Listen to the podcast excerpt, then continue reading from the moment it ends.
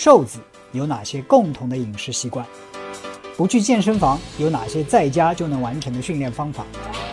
为什么大部分的人减肥都失败了？如何减掉腹部的脂肪？长期跑步如何保护膝盖？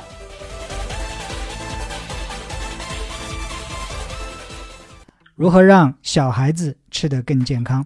哎，大家好，我是 Mike。今天做这个节目呢，是想聊一聊如何让儿童吃得更加健康一点。啊，我在中国和美国看到很多小孩子，他们的饮食，说实话都让我很痛心。啊，因为作为一名家长，我们对小孩子的爱是没有条件，都希望他能够样样事情都做到最好，包括成绩最好、最开心、最快快乐。啊，不要受伤，最健康等等。但是按照目前这个趋势，我对这个前景不是很乐观。这个情况不光是在啊中国，在美国也是一样，太多太多的儿童啊肥胖，太多太多的儿童营养缺乏或者是营养不均衡。那我自己也是一名父亲，我的儿子呢是二岁，我自己在这个方面也有一些体会，所以今天呢就把我自己的一些。啊，心得体会、想法跟大家分享一下。主要我会讲一些，分这么几段来讲哈。第一个呢，就是营养对儿童的重要性，这个可能超过我们的想象。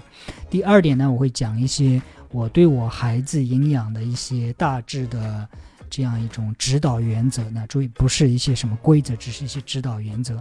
那第三部分呢，我会讲一下我自己的一些。啊，心得体会或者是一些做法，希望呢对你有一点点的帮助。首先一点，运啊营养对儿童的重要性。那我们这大家都知道，小孩子要长身体要发育，所以需要很多的营养。但是它的重要性到底是多大呢？关决定一个小孩子以后是否健康、体型如何、是否患这种那种疾病的，它这个几率到底是多少呢？大多数的人可能认为基因占。绝大多数因素，我以前也是这么认为，但是通过看了好几本书之后，我才意识到，其实营养对我们的影响远远超过基因。那如果说一定要加一个百分比的话，基因对我们的这个影响可能占百分之五到十左右，而外在环境对我们的影响，对小孩子的影响超过百分之九十。其实很多人觉得，哎呦，这个。不太会吧，就是一个人的身高啊，什么东西，也许是基因决定了，但是一个人他的健康状态、他的体型，还有其他的一些脑的发育，其实很大程度上取决于我们的环境。这个环境当然包括营养，包括。我们的空气环境，我们的精神环境，我们小孩子听到什么样，看到什么样子的书，接触到什么样子的事物，体验到什么样子的生活，等等等等。我不是说营养决定了小孩子超过百分之九十，我是说基因之外的一些因素超过了百分之啊九十。但是营养是其中决定小孩子健康的非常重要的一个决定因素，所以千万不要忽视。那。小孩子的营养到底有什么需求？第一，需要长身体，他的体积需要长大，那么需要有热量的富余，对不对？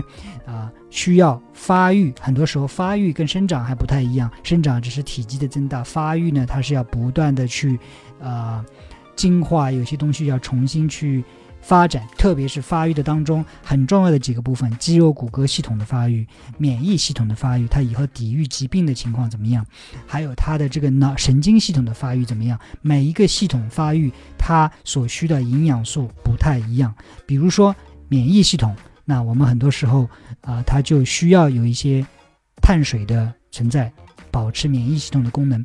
比如说，我们的神经系统，很多时候脑的里边，我们都知道含有含有大量的脂肪，而这个脂肪酸当中呢，有一半来自于欧米伽三不饱和脂肪酸。我们小孩子的饮食当中，欧米伽三它含量到底是多少？我们的饮食当中有没有给小和小孩子提供充足的欧米伽三不饱和脂肪酸？对吧？是不是牛奶里加的那一些欧米伽三不饱和脂肪酸就已经足够了，甚至是足够好了？未必，OK。那我对小孩子的营养有这么样一些指导原则。我为什么会说是指导原则呢？因为对小孩子的营养不能过于苛求，它跟我们大人的营养也不太一样。但是，呃，我一般在啊，家里我对我儿子的营养是这么几个指导原则。第一个呢，就是说要吃正餐，而不是吃很多的零食，啊。零食呢？我小时候是特别喜欢零食，但是好在我小时的时候，啊，大家的吃的零食都没那么多，我家庭条件也是很一般，也没有太多的零食可以吃。我的这种营养的主要来源就是一日的三餐，或者是有一点点的加餐。所以现在的小孩是各种各样的零食，什么糖果啊、饼干啊，什么包装食品，太多太多了，对不对？但是有一点一定要让小孩是小孩子食物的主要来源是正餐，包括什么？饭呐、菜呀、肉啊、鱼啊、蔬菜啊，等等等等，OK。而那些糖果啊、那些糕点啊、那些饼干啊，放到正餐之外去吃，那本来就是用来加餐的，偶尔吃一点，不是我们的主要餐。啊，我在微博上发了一个我陪我儿子吃早饭的视频，后来就有朋友在下面评论说：“哦，现在小孩子吃很多零食，他们不好好吃饭。”很简单一个原则，在你吃完正餐之前没有零食，这个规矩一定要做好。你看。第二点就是要减少它的糖分的摄入。我说的糖分是指简单的糖。现在的各种的加工食品里边，糖分都严重的超标。你去看它的配料表，一般都是，呃，什么什么精细面粉、白砂糖、植物油。一般来说，前三个基本上都是这些，对吧？糖分对我们是的，我们脑子的发育是需要糖分，但是我们并不需要白砂糖这样子的快吸收的。碳水、糖分，我们可以通过燕麦、通过红薯、通过土豆、通过紫薯、通过其他的一些慢吸收碳水、豆类等等，它里边有啊淀粉类的或者是根茎类的这样子的食物里边，它也是糖分，但是它是一种比较缓释的糖分，这样能够啊同在供给我们小孩子啊热量需求、大脑。这个功能需求的同时，给他提供更多更多的营养物质，而不是一过性的造成啊血糖的升高，然后又立急剧的下降，这个对他不好。另外一个就是糖分对小孩子不好的一点，就是糖对牙齿的这个呃损伤作用特别特别大，因为吃了糖之后，这是我们口腔细菌最喜欢的一种食物，然后细菌大量繁殖在牙上，形成牙菌斑，导致蛀牙。小孩子的牙。人成人当中，成年之后，我们的牙就只有这一副，不再会再生了，不像鲨鱼一样掉了一颗再生一颗，对吧？啊，一个口腔的健康对我们的整体的健康影响非常非常大，所以我现在看到小孩子吃糖，我是非常的警惕。当然，我儿子我孩子也会吃糖，但是我会尽量减少他的这种糖的摄入。第三点就是说。啊，油炸食物减少摄入。我以前专门做过节目，为什么油炸食物不好？很多人可能没有理解到这个为什么油炸食物不好啊。有这么几点：第一个，油炸食物它里边啊，因为这些油很多时候都是精炼的植物油，经过油炸之后高温产生化学反应，很多时候它已经跟塑料的成分相差不多了，也就是一两个。一两个键的这种差别，所以很多时候油炸食物里边，它跟你你可以想象，油炸食物里边的那些油进入体内，就相当于呃塑料的微颗粒进入我们体内，会造成我们身体强烈的炎症反应。你看，长此以往，甚至会甚至会增加肿瘤的发生率。OK，那当然我在下面会提到怎样去替代这个油炸油油炸食物。OK，啊，第四点那就是用啊。英文叫做 whole foods，要就是怎么说呢？用天然食物来取代加工食物。我不是说现代的工业它良心不好，但是现在工业它追求的是方便，追求的是利润。他们在加工这个食物的过程当中，会用很多的糖，会用很多的精炼植物油，还会加很多的一些添加剂。这些东西对我们的身体不好。而且在这个加蒸加工的过程当中，很多的天然食物当中，它们的维生素、它们的矿物质、它们的一些植物色素都已经被破坏。在加工的过程本身，高热或者是其他的一些化学处理里边掺杂了很多对我们身体不利的一些成分，比如说我们小时候。我很想吃的一个食物就是火腿肠。你会发现，为什么这个火腿肠它在架子上放个三个月、六个月都不会变坏呢？你有没有想过，我们自己平时买的肉，它两天它就不去吃掉它就变坏呢？因为火腿肠里边它加了很多硝酸盐、亚硝亚硝酸盐来防腐。防腐的后果是什么呢？它会产生亚硝胺，亚硝胺是一个明确的致癌物。四根火腿肠给我们身体带来的亚硝胺跟一包香烟差不多。OK，所以啊，我不建议任何家长给自己的孩子再买火腿肠吃，除非说是已经明确没有添加过这些硝酸盐或者亚硝酸盐作为防腐剂的这样一种火腿肠。即使是这样，你也要问。为什么这个火腿肠它就能摆个三个月到四个月呢？它们里边对我们有没有有害的物质存在？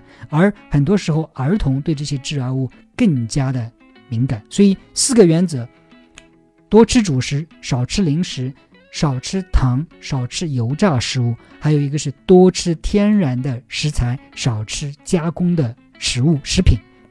那。具体怎么做到？我自己有一些其他的小的心得体会，也跟你分享一下。首先，第一个就是在我们家里的话，如果一旦要把正一定要把正餐吃完，才有可能吃到零食。如果说你没有，比如说放学回来肚子饿的话，宁可等个二十分钟，我们烧饭完去吃正餐，而不是说先吃啊一点糖果，先吃一点什么其他的饼干。No，一定是正餐吃完之后，你如果还要吃一些什么薯片，OK，你去吃。吃完正餐之后，小孩子也吃不了太多的这样子的零食。OK，第二点就是尽量少买糖果或者是带含糖的饮料。我说的不客气一点，糖是毒素。你会给你的小孩子吃毒素吗？我不会，我自己不会吃这些糖，也不会吃喝这些含糖饮料，所以我也不会给我的孩子，起码是在我能够管的范围之内，我不会让他去吃这些东西。那怎么做呢？给他吃一点水果。OK。多家里多备一点香蕉啊，很方便。橘子啊，苹果啊，其他如果有条件的话，蓝莓啊，啊，那个草莓啊等等，也有一点甜味，但是里边有更多更多对它有好处的这些营养成分。所以啊，不是说这个不吃那个不吃，而是给它更多的健康的替代品。第三点，少吃油炸食物。那怎么取代呢？可以多吃烤的食物。当然，我这里的烤是在用烤箱里烤，比如说烤。烤一点薯片呢，烤一点红薯啊，并不是说用油炸的那种烤，OK，啊，还有一个就是说，一定要你说我的孩子不吃炸鸡吗？也不可能，一两个星期他也会吃一一呃一次炸鸡，但是把它限制吃次数，不是说他想吃油炸的东西就去油炸的东西，OK，一个星期最多一次或者两个星期一次，OK 的，没关系。第四点，那就是说啊，多吃。天然的食材，而不是吃加工的食物。那这一点要做到的话，很简单，从我们家庭的购买开始，就是少买这种加工的食物。我们家里尽量就是不买这种加工的食物，都是去超市里买这种新鲜的蔬菜、新鲜的水果、新鲜的肉类等等等等。那我我们有的时候。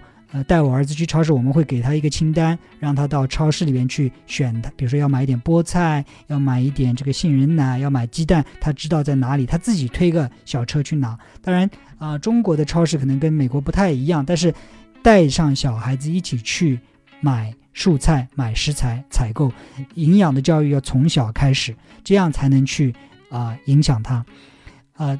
接下来一点就是说，要吃很多很多的蔬菜。蔬菜对我们身体的影响，呃，好处多到我们难以想象。那这个我以后肯定会做一个专门的节目来来来讲，就是为什么应该多吃蔬菜，为什么小孩子特别应该多吃蔬菜。怎样吃蔬菜呢？很简单，就是把它食物放到各种当中去。我们家准备的，比如说有的时候吃一点煎饼，里面放很多葱，放一些呃各种样子的蔬菜，一点菠菜。有的时候煎蛋饼的时候也放一点菠菜，放一点啊啊蘑菇。还有的时候，嗯，做面条的时候放菠菜，放嗯甘蓝等等等等。当你的所有的菜里边，你不一定说啊，来，你把这碗水煮菠菜给吃掉。No，他肯定说不愿意吃。但是你的面条里边已经有蔬菜，你的炒饭里边有蔬菜，或者是你的肉里边有蔬菜的话，他不自然的就会多吃这些蔬菜。OK，那最后一点呢，我非常。深有体会的就是说，对小孩子你不能太强迫，你越是强迫的话，他越是反抗，而是应该多通过诱导。多通过影响。给你举个例子啊，你如果看我微博的话，你可能已经知道这个例子。我一般平时不太吃早饭，但是小孩子还是应该吃早饭，所以我在美国期间，我都会陪他一起吃早饭。啊，今天早上起来，啊，他说爸爸我不饿，我说那早饭总归要吃一点的喽。他说那要么我就吃一个香蕉跟一点花生酱吧。那一个香蕉一个花生酱也还 OK，但是我我知道他的生长发育，他还需要更多的这样子营养素。那我说好吧，那你就吃这个吧。然后我就自给我自己准备了一桌啊，我自己经常吃的这个。呃，早餐是燕麦，燕麦里边还加了那个，呃，打碎的亚麻籽，还加了一点花生酱，啊，加了一点杏仁奶，然后我自己做了一点水煮的甘蓝，自己打了三个水煮蛋，还有啊一点这个开心果，我就放在放在桌子上。他的香蕉跟那个 花生酱吃完之后，他就不自然的，哎，我要不来吃你一点这个燕麦啊？然后呃，把我的这个。吃了我几口那个甘蓝，最后还吃了一点那个开心果，这样不自觉的，你看他的蔬菜有了，他的复杂碳水也有了，他的坚果也有了。我没有强迫他去吃啊，只是因为他跟我一起吃，他吃的比我慢。他看我在那里，他觉得嗯，吃了一根香蕉之后，觉得可能有一点点饿了，然后慢慢慢慢又吃了很多有健康呃健康的食材。所以关于小孩子的饮食，不能强迫，一定要诱导啊。如果说你自己平时吃的。啊，不健康的话，你的小孩子很难做到，呃，吃的健康。特别是你要让他真心觉得那些健康的食材很好吃的话，你自己也必须做到真心去吃那些健康的，啊，食物。啊，今天这个节目呢，我做的多了，啊，时间讲的多了一点，可能也有点啰嗦，但这个是我自己的一些，嗯，非常深的一些感悟。我真的希望，啊，越来越多的人。都能够自己有健康的饮食，特别是把自己身边最爱的人，我们最爱的小孩子、儿童，也把他们的饮食引向一个比较健康的道路上，因为这个对他一生的健康、一生的这个开心都非常非常大的啊有影响。今天这个节目呢就做到这里。当然，今天我讲的是营养。如果说你想跟我或者是我的教练们一起。运动的话，记得下载我的开发的 APP，叫做极客运动，啊，当然，如果这是你第一次听我的节目或者看我的节目的话，记得到喜马拉雅搜索凌云 Mike，啊，订阅我的节目，啊，这样我的新内容你在会在第一时间收到更新。好的，今天这个节目呢，我们就做到这里，我们下一期再见。